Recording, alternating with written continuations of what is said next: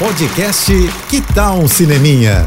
Dicas e curiosidades sobre o que está rolando nas telonas. Com Renata Boldrini. Oferecimento. Telecine, seu momento cinema. Muitas emoções no cinema esse fim de semana e eu vou resumir em duas palavras, hein? Wakanda Forever. Pois é, chegou às telas a continuação de Pantera Negra.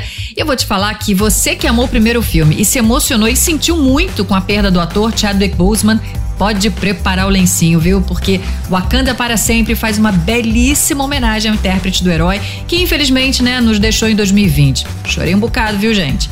É, e além da merecida homenagem, eu digo também que Pantera Negra cumpre o seu papel, né, de seguir o legado adiante, com muita ação, emoção, apresentando novos personagens do universo cinematográfico da Marvel, como Namor, por exemplo, aqui uma mistura de vilão, herói, anti-herói e os povos submarinos, né, a que ele pertence. As cenas de ação são realmente de tirar o fôlego. A trilha é mais uma vez espetacular e com uma música linda da Rihanna. E a turma de Wakanda, que a gente já conhece, se destaca muito bem, especialmente a irmã do Pantera, Shuri.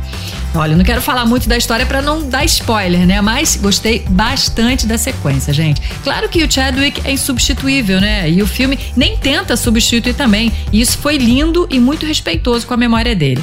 E sim, tem cena pós-crédito e é linda também. Na verdade, tem duas, mas lá no finalzão mesmo, né? Nem é cena, é só uma cartela com uma informação. Aí você decide se fica ou não até o final. Enfim, corre para ver e depois me conta lá no meu Instagram o que você achou, arroba Renata Boldrini. Tô indo, mas eu volto. Sou Renata Boldrini com as notícias do cinema. Hashtag Juntos pelo Cinema. Apoio JBFM. Você ouviu o podcast Que Tal um Cineminha? Oferecimento. Telecine, seu momento cinema.